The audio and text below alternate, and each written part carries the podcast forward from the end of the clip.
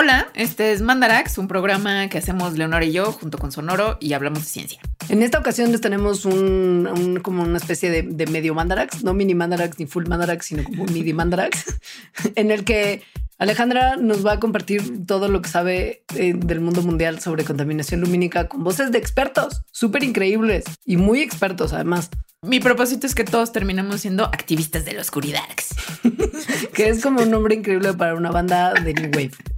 Pero entonces, a ver, vamos a hablar de que la contaminación de la luz es algo que existe, que es algo que además está en todo el mundo y nos tiene fritos con un montón de problemas en la salud y para la biodiversidad. Vamos a hablar de la Ciudad de México y el desastre que es en función de un montón de cosas y de cómo México es el primer país en el que esto entra en una regulación nacional y qué podemos esperar a partir de esto. Y cómo los focos LED son una tomadura de pelo y probablemente les están haciendo muy mal para dormir a ustedes y a sus gatitos. Así es, se revelan misterios. Digo, más bien engaños. Conspiraciones. Si quieren saber más de Mandarax y escuchar otros de nuestros programas, visítenos por favor en redes sociales. Estamos en Twitter como arroba Mandarax, en Instagram como arroba las Mandarax, facebook.com diagonal Mandarax lo explica todo y en Patreon nos encuentran como patreon.com diagonal Mandarax. Visiten esa página para averiguar cómo pueden ayudar a que Mandarax siga existiendo.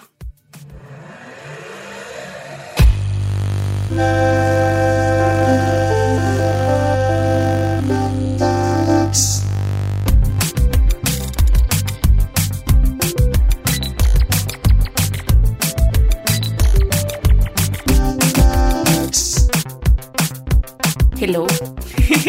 Hello. Hoy te voy a contar un chiste. ¡Yay! Me encantan los chistes. Tal vez sea un chiste muy malo, no sé. A ver. Entran unos ingleses a un bar y están en las Islas Canarias y toman sus copitas, sus chelitas, salen del bar horas después y no encuentran su coche afuera donde lo dejaron. Pero el coche sí está ahí. Entonces, bueno, anuncié que iba a ser un chiste malo. En realidad no es ni siquiera chiste, creo que más bien es acertijo. El punto es que esto que te acabo de contar sí es algo que al parecer pasa con frecuencia en las Islas Canarias. Ingleses, sobre todo, visitan mucho las Islas Canarias, rentan un coche, eh, un coche, digamos, de color azul marino, y lo estacionan a las 9 de la noche afuera del bar y entran al bar pero no saben que hay regulaciones en las Islas Canarias en donde a partir de las 10 de la noche o de las 12 de la noche la iluminación se cambia. Entonces hay, muchas llamadas a la policía de ingleses que salen de los bares o del restaurante que estaban comiendo ya como a las 2 de la mañana hablando de que les robaron el coche. Ese que habló es el doctor Héctor Solano, que es especialista en el brillo del cielo nocturno y contaminación lumínica Moch Aguau. Trabaja, sí, Trabaja en el Centro de Investigación en Ciencias de Información Geoespacial del CONACIT e investiga cómo la contaminación lumínica impacta en la salud de las personas, en los ecosistemas y en los astrónomos. O sea, what's contaminación lumínica? ¿Qué es eso? O sea, Suena como que los focos están así con su cochecito de focos y están como echando muchísimo humo negro y contaminando. O sea, ¿qué onda? Bueno, los focos no hacen eso, aunque sí contaminan con humo negro por las emisiones de CO2. O sea, eso es, eso es real, pero de eso no se trata la contaminación lumínica. Pero a ver, antes, ¿qué es, o sea, cuando, cuando hablamos de contaminación ambiental, tipo, ¿tú en qué piensas? Pues mira, eh, como mucha popó en el agua y flotando alrededor de nosotros, basura, tiraderos gigantes, mucha partícula misteriosa suspendida en el aire y, sí, todo, y, todo fine, pero como que la relación entre, entre popó que flota alrededor de nosotros y turistas confundidos en las Islas Canarias no la cacho. Es que todavía está siendo un poco confuso, pero te prometo que va a tener que ver. Solo espero un poquito.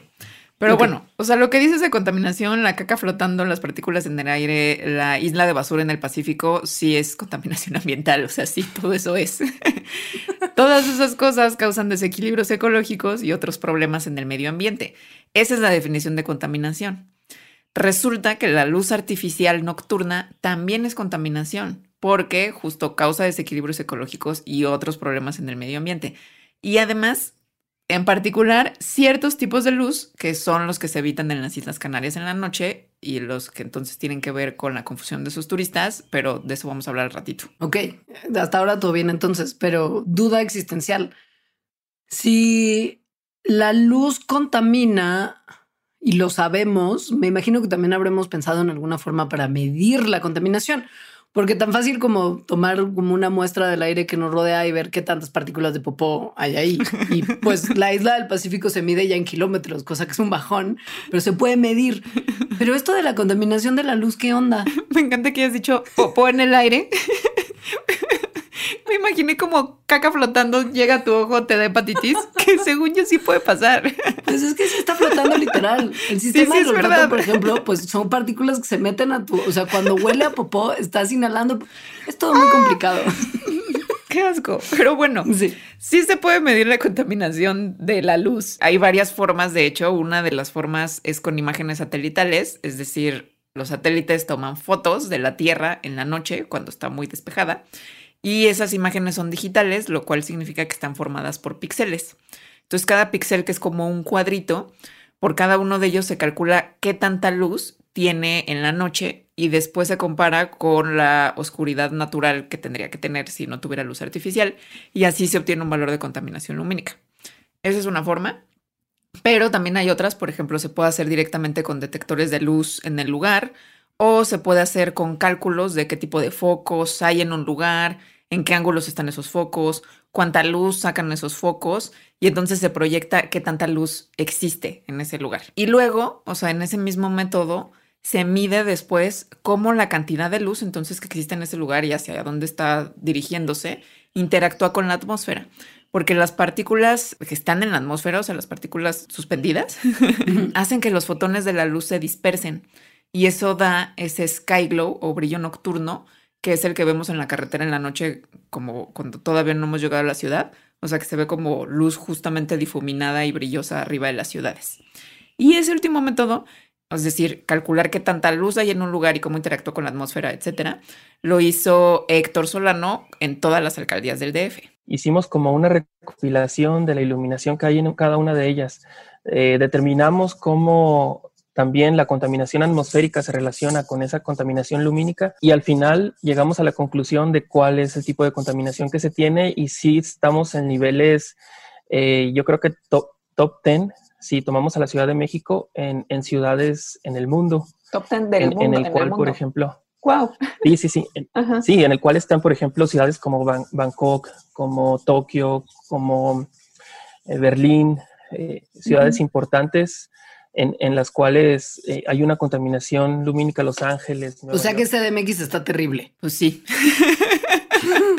o sea, nada nuevo, pero caca en el aire y luz por todos lados. Sí, pues sí, CDMX está muy mal en cuanto a luz artificial, pero si sirve de consuelo, el mundo en general está muy mal. Según una cosa que se llama el World Atlas of Artificial Night Sky Brightness, que es un estudio. Oh es que todo esto de la luz tiene nombres increíbles. Sí. Sí. De hecho, yo al, final de este capítulo revelaré que lo que quiero ser es una activista de la oscuridad. Pero bueno, llegaremos a eso al rato. Güey, Alejandra, es tu, es tu, tu true calling, tu así llamado verdadero. Creo que sí es. y espero que sea el de todos. Me encanta. Pero a ver, entonces este World Atlas of Artificial Night Sky Brightness es un estudio de 2016 que hicieron un grupo de científicos que, liderado por Fabio Falchi, que es un muy clavado en este tema, en el de la, de la luz artificial.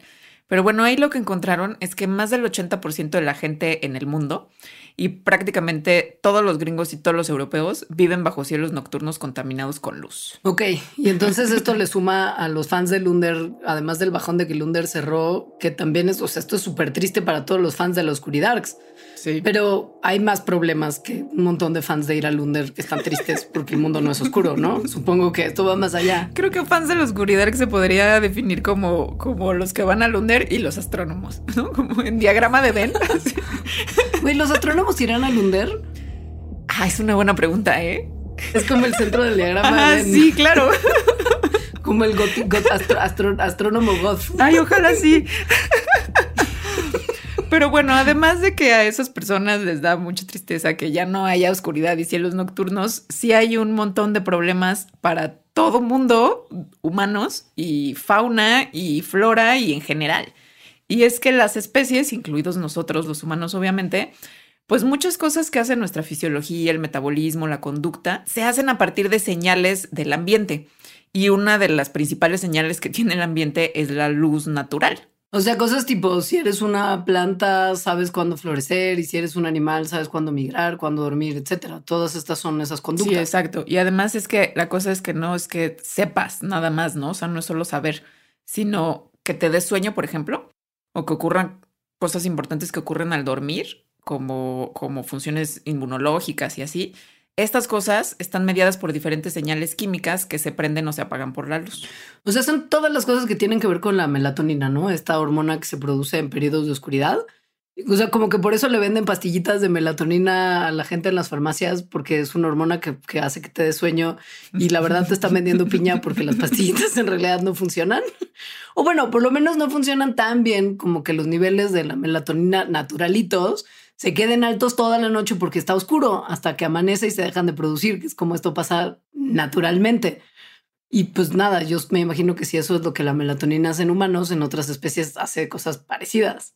Pues sí, tal cual. O sea, la melatonina, como dices, se produce en periodos de oscuridad en nosotros los seres humanos, pero en muchísimas otras especies.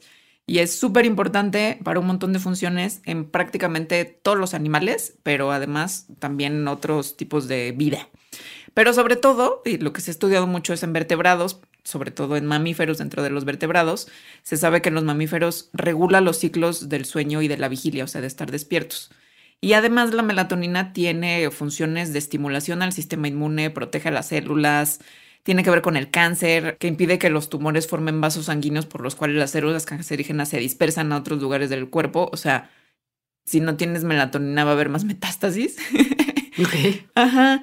Entonces, en humanos, todo eso pasa también, lo cual hace que la luz artificial, como suprime la producción de melatonina y con eso suprime el sueño, entonces tiene consecuencias en la salud muy diversas. Unas tienen que ver con el sueño, pero otras no necesariamente o no directamente. Las que tienen que ver con el sueño, pues es insomnio, obvio. Eh, y esto está relacionado con ansiedad, depresión, pero con otras cosas como obesidad, diabetes y algunos tipos de cáncer. y justo esas son, sí, sí está muy cañón, la verdad. Y justo este tipo de consecuencias en la salud diversos, en particular lo del cáncer, es algo que Héctor ha estado estudiando. En las mujeres, por ejemplo, se da mucho el, cáncer de mama. Hicimos una investigación en Eslovaquia con datos que nos dieron del Instituto Oncológico de diferentes personas que tenían, padecieron cáncer a lo largo de, de varios años y fue aumentando esa, fue un estudio de tipo epidemiológico y fue, fue aumentando esa incidencia. Y llegamos a la conclusión de que la LED blanca o la iluminación que está producida en todo el espectro visible o, o más recargada al, al espectro blanco o ultravioleta, que son longitudes de onda pequeñas, afectan a, las mujeres en cáncer de mama y a los hombres en cáncer de próstata. Esa correlación fue directa y fue una correlación que determinamos que estaba influida por el ambiente en, en que las personas estaban viviendo. O sea que no toda la luz provoca todas esas cosas horribles que dijiste antes, porque aquí Héctor acaba de decir algo sobre el espectro visible y también metió ahí como que luz ultravioleta y como que, como que varios puntos del espectro lumínico. Y pues nada, ¿qué huele con eso? Pues ahí está la parte en la que ya se une nuestra historia con el chiste slash anécdota slash acertijo que dije al principio de los turistas ingleses en las Islas Canarias y estos problemas que se asocian a la luz y la melatonina.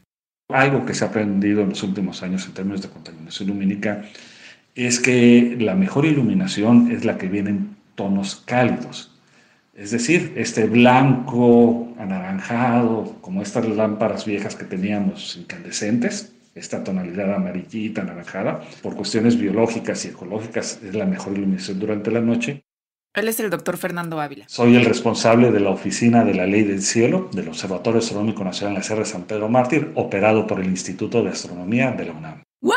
¿Ley del Cielo? Güey, sí tienen puros nombres increíbles todas estas cosas. Ya sé, te digo que, que sí hay nombres muy increíbles. Además, Ley del Cielo es como, como del Señor Dios, ¿no? Sí, Pero como, que Zeus, como que Zeus está ahí como diciendo quién, quién puede hacer qué. Pero no, la Ley del Cielo es una oficina del Instituto de Astronomía de la UNAM que se dedica a proteger el cielo nocturno en San Pedro Mártir, que es este lugar que está cerca de Ensenada, en Baja California, que resulta ser el cuarto lugar en el mundo, el cuarto mejor lugar en el mundo para la observación astronómica. Ok, solo un brevísimo paréntesis antes de que me termines de explicar esto de la ley del cielo, que está súper increíble y con el mejor nombre del mundo. Me estabas diciendo sobre lo de la luz y la melatonina y que no toda la luz es tan evil y que hay una luz más evil que otra. Sí, hay una luz más evil que otra. Así es. y la luz más evil que otra, esto va a ser una revelación tal vez para muchas personas y es que los focos LED eco-friendly que vienen en su cajita de cartón de, de, papel craft y por eso pensamos que son eco-friendly, bueno, y que, y que sí reducen emisiones de CO2, pues en realidad no son eco-friendly, de hecho son cero eco-friendly si tomamos en cuenta la luz que están sacando. ¡Qué traición! Ajá. es que nadie había pensado en los niños y en la luz. de verdad. Solo piensan en el CO2. Nadie piensa en la oscuridad. Pero bueno, a ver. Resulta que el impacto de la luz en la producción de melatonina varía dependiendo de la longitud de onda y de la duración de la exposición a la luz. Entonces, la luz es una onda y dependiendo de, de cuánto mide cada ondita que tiene, es el color que vemos. O que no vemos, porque también están las orillas del espectro, el infrarrojo y el ultravioleta. Ajá, exacto. Entonces las longitudes de onda más cortas son colores fríos, o sea, tirándole a colores azules, violetas, y esas son las luces que suprimen más a la melatonina, son las más evil. Las longitudes de onda más largas son colores cálidos, o sea, colores que tiran hacia los naranjas, rojos, y esas tienen un efecto mucho menor en la melatonina. Mucho menor es tipo siete veces menos. Esto, este siete veces menos, obvio, depende de qué tan brillante es la luz, ¿no? Porque también, también eso, eso es un factor. Y también es evil en el sentido de que la luz azul, o sea, la que tiene longitud de onda más corta, contribuye más a este brillo nocturno, al sky glow, que las luces naranjas o rojas. Unas, ¿no? Como 2.5 veces más contribuye la luz azul que las otras. O sea, sí, pero salvo la gente que sí es verdaderamente muy fan de Lunder, nadie tiene luces como negras, azules, ¿no? O sea, como que normalmente las luces que, tenemos todos son o blancas, o sea, más bien son blancas, pero hay como cálidas y frías. Ah, pues eso, eso crees. eso crees, pero no. Porque las LED, las luces LED blancas, ya sea que digan que son cálidas o frías, tienen diversas longitudes de onda, porque si se acuerdan de la portada del disco de Pink Floyd, están todos los colores en la luz blanca, incluyendo al azul. Y lo mismo ocurre con los focos fluorescentes de luz blanca o cálida, que también dicen ser eco-friendly. Entonces, la luz blanca como nos lo explicó Sir Newton y luego Pink Floyd, tiene todos los colores.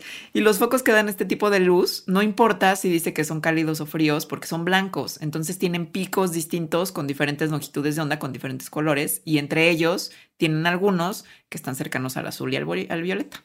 O sea, focos eco-friendly, cero eco-friendly. Ajá, tal cual.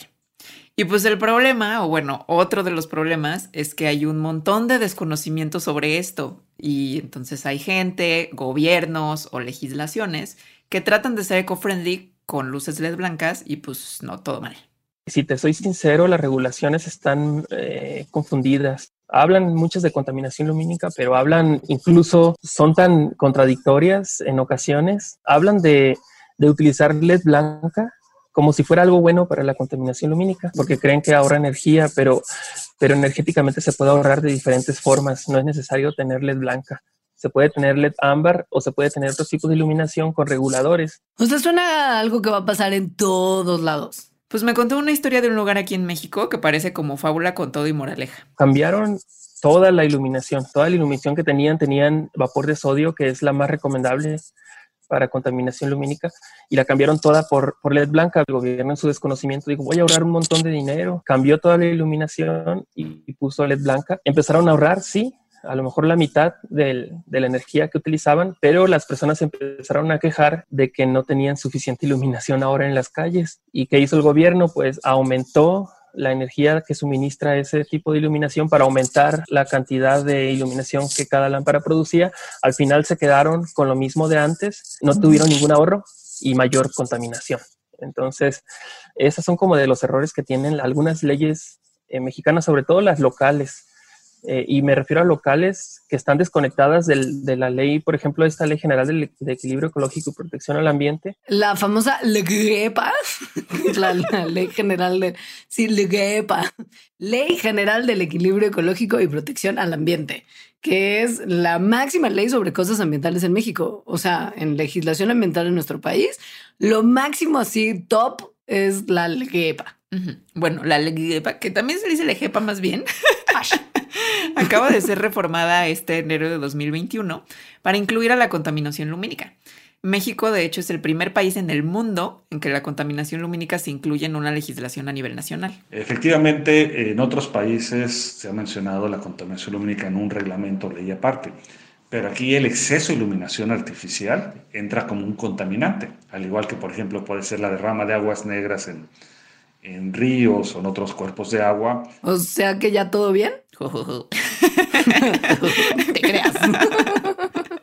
pues a ver, en México, en el mundo, pero bueno, en México hay un montón de leyes para todo, hay leyes que están súper bien hechas y eso significa que todo está bien. Te creas. Ajá. O sea, la cosa con las leyes no nada más es que estén las leyes, sino cómo se implementan. Y en el caso de esta reforma de la contaminación lumínica en la LEGEPA, eh, lo que sigue es hacer cambios en la norma oficial mexicana porque justo en la LGPA ahorita no están los valores máximos, los tipos de luz que tiene que haber, es decir, los detalles de cómo se tiene que implementar las especificaciones. La Semarnat y la Secretaría de Energía tienen que hacer justo estos cambios en la NOM y tienen un año a partir de que se hizo el cambio en la LGPA para hacerlos, o sea, más o menos todo 2021. Y luego a partir de que eso ya esté, de que la NOM ya esté, entonces sí, las leyes estatales y municipales tienen que cambiarse de acuerdo a esa NOM. Y luego, después de eso, viene la implementación. Y eso es la implementación, pues otro rollo con el que Fernando trabaja diario. A veces se ha comparado, cuando he explicado a la gente el trabajo que hago con, con este personaje de la mitología griega, Sísifo, el que va levantando la tierra a través de la cima y cuando está a punto de llegar se le cae y tiene que volver a comenzar. Básicamente es eso con, con las administraciones municipales estatales. Cada cierto año es volver a empezar desde abajo y pues poco a poco, a pesar de eso, hemos logrado ciertos avances. A lo que se refiere Fernando es que como jefazo que es de la oficina de la ley del cielo, pues él ya lleva un montón de años trabajando con esto a nivel municipal y estatal. En Ensenada, pero también luego en otros municipios de Baja California, luego a nivel estatal en Baja California y además ha asesorado a otros grupos en otros estados. De hecho, él fue uno de los principales asesores para la reforma de la LEGEPA. O sea que en Ensenada van así pioneros súper de avanzada que está, que está muy bien, pero la pregunta es, ¿les ha funcionado? No subestimes Ensenada. A ver, no, es pregunta. O sea, la pregunta es de sí, sí, sí, muy bonita, sí, sí, sí, sí, Ensenada, ya te vimos. Pero, pero, ¿Ha funcionado? O sea, ¿cómo están hoy día los cielos nocturnos sobre el Valle de Guadalupe? Pues fíjate que sí van de avanzada, o sea, Ensenada sí es pionera en cielos oscuros en México y van avanzando. Y esto está interesante porque justo Ensenada puede servir como ejemplo de cómo se ven ya implementadas este tipo de legislaciones para los cielos oscuros. Sí se notó, tanto de manera subjetiva, a simple vista, como de manera objetiva con instrumentación que sí se oscureció el cielo en la zona urbana de, Ensenada. Y es algo que pudimos ver también desde el Observatorio Astronómico, comparando fotografías en esa dirección, a pesar de que en Ensenada había un 50% más de luminarias. Antes Ensenada tenía 17.000 luminarias nada más que contaminaban hacia arriba. Se cambiaron a 25.000 luminarias con una mejor dirección en la iluminación. Y a pesar de que hubo este incremento de, de equipo, sí hubo una reducción sensible pues bueno, aquí lo importante es precisamente mostrar que es, en este tipo de situaciones una buena propuesta siempre es ganar, ganar. Sí mejoró la calidad del cielo aquí en la zona, pero también el gobierno notó un ahorro considerable en el consumo de energía, porque precisamente ya no se está desperdiciando tanta luz, se hizo un uso más eficiente de la iluminación, mejora la visibilidad, lo que obviamente va a dar más seguridad a la sociedad. Y bueno, como mencionaba, se aprendió mucho en el proceso, eso nos ha permitido asesorar a otros sitios que están planeando hacer lo mismo, tanto la parte técnica como la parte operativa y la parte económica. O sea que sí han cambiado las cosas, pero a ver, la legislación de Ensenada es de 2006 y los cambios de los que está hablando Fernando son de los últimos cinco años. O sea que las cosas sí han cambiado, pero han cambiado lento más bien. Y yo creo que eso es algo que podemos esperar que ocurra a nivel nacional, tal vez hasta más lento porque es a nivel nacional. Bueno, eso no quiere decir que, que, que igual esté todo mal, ¿no? O sea, sí es un gran avance la LEGEPA, porque además otra cosa que cambia con esta reforma en la LEGEPA es que las zonas federales, tipo playas o zonas donde hay minería, que son federales, yo no sabía eso. No, eh, yo. Pero bueno, estas zonas federales van a tener que ser reguladas. O sea, si antes, por ejemplo, Ensenada, pues es una regulación municipal, Baja California, pues es una regulación estatal. Las playas de estos lugares, o si hay, bueno, ahí no hay minería, pero si hubiera minería, no entran en esas regulaciones porque son federales. Ahora con la LEGEPA, con esta reforma a la LEGEPA, como eso es una ley nacional, entonces sí van a entrar. Em, y piensa en un lugar con minería, pues tienen un montón de luces. Entonces, cuando eso esté regulado, no va a poder haber zonas así que estén cerca, por ejemplo, de áreas naturales protegidas o de observatorios nacionales como el de San Pedro Mártir. Y en igual, ¿no? O sea, como en estas zonas federales, la cosa va a ser cómo se va cómo se va a normar y luego cómo se va a implementar. Pero pues justo hay personas como Héctor y Fernando y más, no solo ellos, que están trabajando en esto. Y todo chido, pero esto suena que va a pasar como en 2200. Entonces, mientras que se hace. Sí, suena más o menos a eso. Ojalá no, pero bueno. Fernando me platicó que hay grupos en varios estados del país que están interesados en mantener sus cielos oscuros. O sea, no soy la única activista de la oscuridad. De hecho, ya voy atrasada. Hay mucha gente. Y justo estos grupos le piden ayuda a él sobre qué hacer. Entonces, una forma de qué podemos hacer mientras llegue el 2200 es eh, ir con Fernando, asesorarse con Fernando, que además me dijo que él súper encantado de colaborar así. Luego, si no quieren ir con Fernando, o sea, si no quieren todavía asesorarse y ser como muy pros en ese sentido, hay otras cosas muy fáciles que se puedan hacer. Las tres recomendaciones que me dio Héctor son Iluminar lo que se necesite y ya, no más. O sea, pensar, ¿qué necesito para iluminar una calle peatonal? ¿Cuáles son las necesidades para que la gente no se caiga? Pues poner luz por la banqueta, luz hacia abajo. No necesitas hacia arriba, dado que caminas sobre la banqueta. y esa necesidad es diferente a la iluminación de una calle donde hay coches, es diferente a la iluminación de un área natural protegida. Es decir, pensar en las necesidades de iluminación e iluminar nada más basándote en esas necesidades. Luego, otra recomendación es usar luz que tenga temperatura de color ámbar naranja, es decir, que su longitud de onda de estos colores. Eso puede ser LED, pero no cualquier LED, como ya dijimos, sino LED especial que tenga estas características de longitudes de onda, eh, que no incluya longitudes de onda del azul, del violeta. O sea, bye bye luz blanca y azul y la gente darks que tiene luz negra en su casa y LED que no sean estos LEDs. Pues, ajá, o sea, podría ser LED, pero tendría que ser LED ámbar, que tenga temperatura de color naranja, no solo que diga cálida, sino que se especifique su longitud de onda, a veces también se especifica en la unidad de kelvins, em, y que diga, ¿no? Entonces, que, que, sí está suprimiendo los picos que corresponderían a las, a las longitudes de onda más cortas. Estos LEDs, estos focos generalmente dicen algo que son de ayuda para dormir o que son para bebés, cosas así.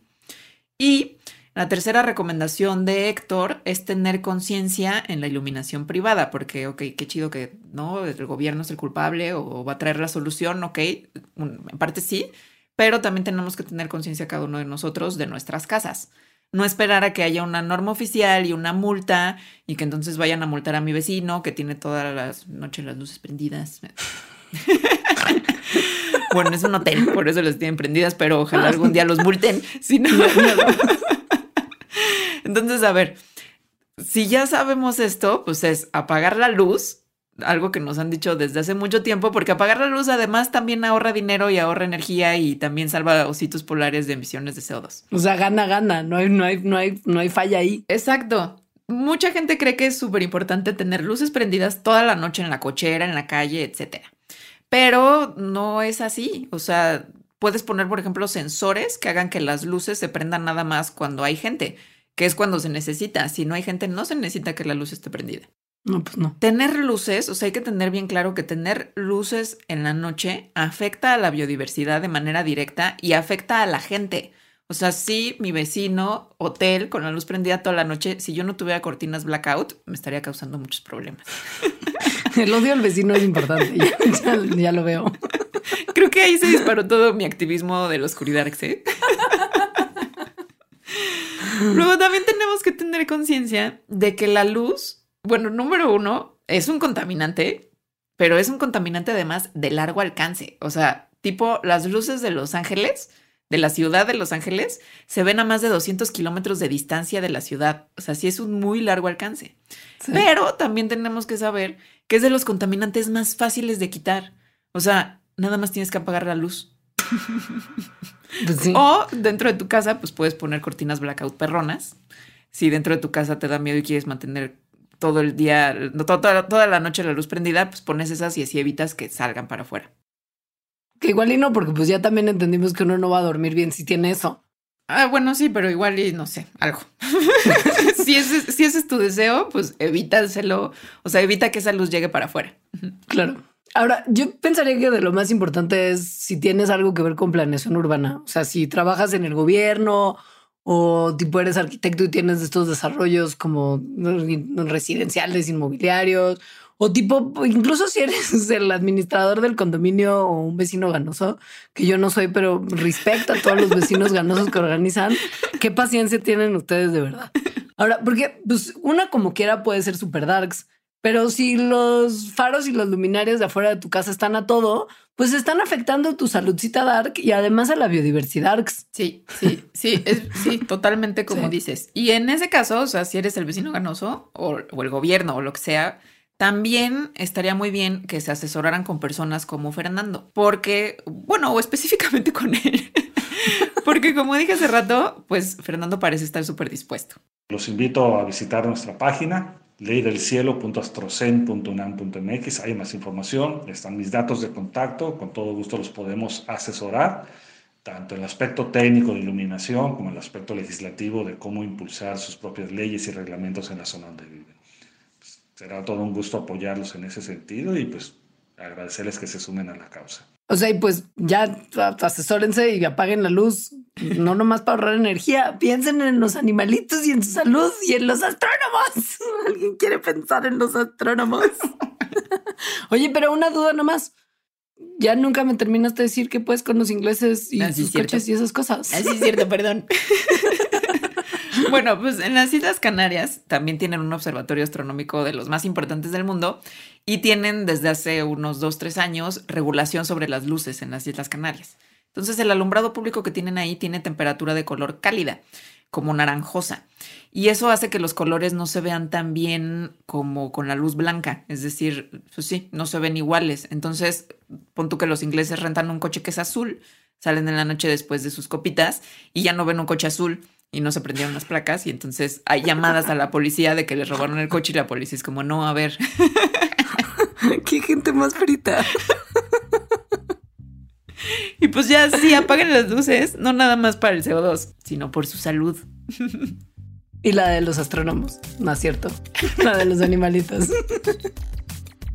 Este programa fue traído por... Pues por los Patreons y por Sonoro, muchas gracias. Pero además este programa fue parte, ahora sí que de una tarea, una tarea del Diplomado en Periodismo de Ciencia de la Dirección General de Divulgación de la Ciencia de la UNAM. Agradezco mucho pues a todas las personas que hicieron posible este diplomado. También agradezco mucho a las personas con quienes hablé, a Fernando, a Héctor, a Liz Camacho, que es una abogada especialista en derecho ambiental, y a Zeus Valtierra, que es un astrónomo que estuvo en la redacción de la reforma a la LGP. Le agradezco también a Sonoro y a Leonora por seguirme la corriente en esto. Por favor, gracias. Y nada más quiero decir que obviamente se llama Zeus porque la ley del cielo y claramente todo esto está conectado. Wow. solo quería... sí. Bueno, bye.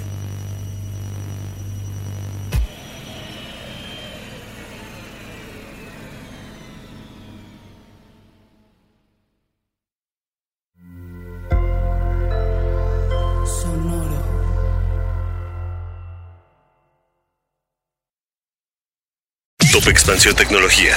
Gadgets. Lanzamientos, reportajes y el negocio de las tecnológicas. En 10 años, el metaverso aportará 5% al PIB de Latinoamérica. Internet ha representado muchos cambios para el mundo y la religión no se ha escapado de ello. Los mexicanos cada vez tenemos casas más tecnológicas. Todo en menos de 5 minutos. Top Expansión Tecnología. Xbox tiene una nueva multa. Adam Mosseri, director de Instagram. Top Expansión Tecnología. De lunes a viernes, a partir de las 6 de la mañana. When you need mealtime inspiration, it's worth shopping Kroger, where you'll find over 30,000 mouthwatering choices that excite your inner foodie. And no matter what tasty choice you make, you'll enjoy our everyday low prices, plus extra ways to save, like digital coupons worth over $600 each week. You can also save up to $1 off per gallon at the pump with fuel points. More savings and more inspiring flavors make shopping Kroger worth it every time. Kroger, fresh for everyone. Fuel restrictions apply.